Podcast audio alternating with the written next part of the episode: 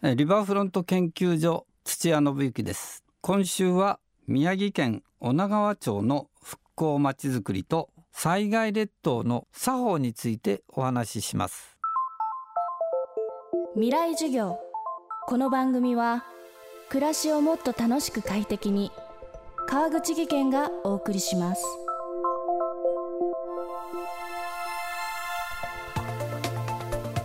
復興まちづくりのトップランナー東日本大震災以降高評価されてきたのが宮城県女川町です。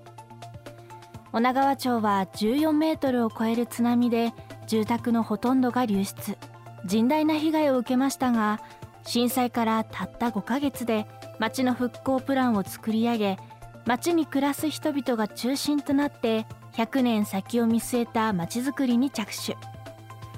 高い防潮堤で海を隠すのではなく景観を保ちながらにぎわいを取り戻すという唯一の手法で震災後注目を集めました。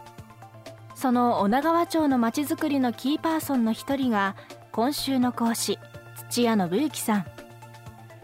東京多摩ニュータウンや汐留再開発など自治体職員としてさまざまなまちづくりに関わってきた土屋さんは震災から1ヶ月後に女川町へ入りその知識と経験を町の復興に注ぎ込んできました。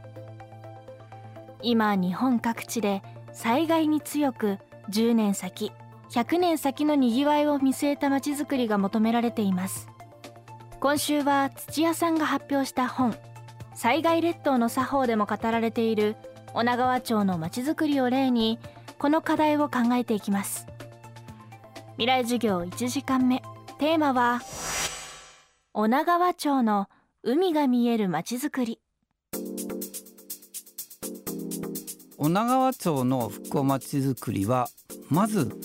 みんなで高台に移って安心して暮らせる街を作ろうというスローガンから始まりました。震災で多くの方々が避難所に集まって、えー、亡くなられた方もそのまま横たわってるような中で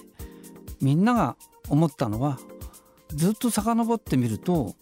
地理津波や昭和三陸津波明治三陸津波慶長津波上岸津波何度も何度も津波が来てその都度町民が亡くなられてる。で今度こそ多くの方々が言い伝えてきた高台に町を作れ低いところに暮らしちゃいけないぞというその言い伝えを守って高台に新しい町を作ろうじゃないかというふうにその当時の町長さんが皆さんに声をかけ始めたんですね。ここから始まりました。女川は高いところに居住ゾーン住む場所を作りました。女川の大きななりわいの基本は三丸用です、えー、漁業とともに生きる町ですので産業の場としての漁港は低いところにあります、えー、そして高いところに暮らすということは毎日上がったり降りたりしなきゃいけないわけですがその途中に、えー、鉄道の駅や商業ゾーンや産業の場を作りました。そこに堤防があるんですが堤防をうまく隠し込んで堤防の裏を全部高台作りにして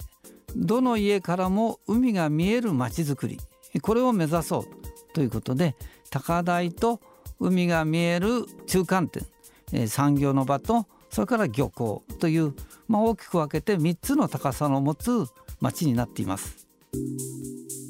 女川駅を降りると商業施設があり駅からはもちろん周辺の家々からも海を見下ろすことができます。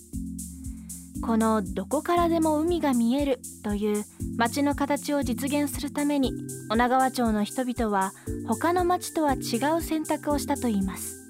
やはり津波というのは人々の生活を奪いそれから産業の場を奪いました。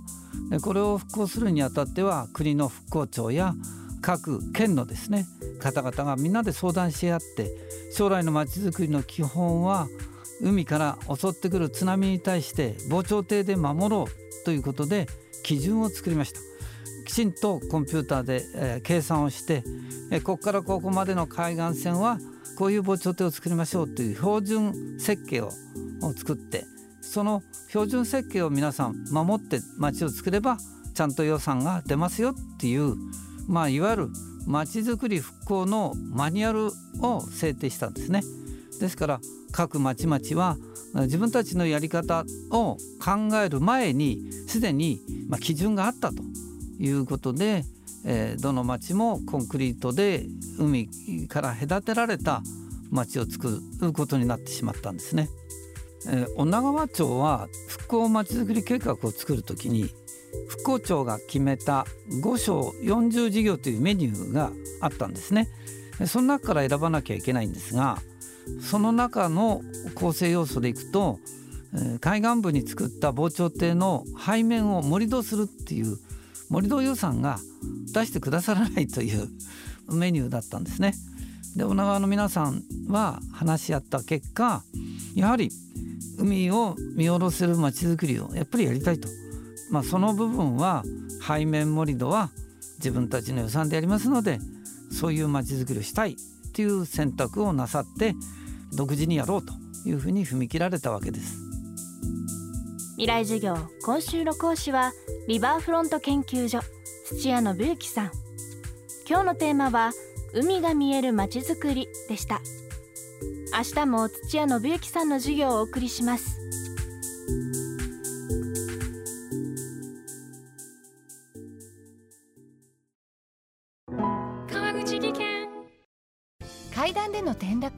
大きな怪我につながるので怖いですよね。足元の見分けにくい階段でもコントラストでくっきり白いスベラーズが登場しました。皆様の暮らしをもっと楽しく快適に。川口技研のスベラーズです。未来授業。この番組は暮らしをもっと楽しく快適に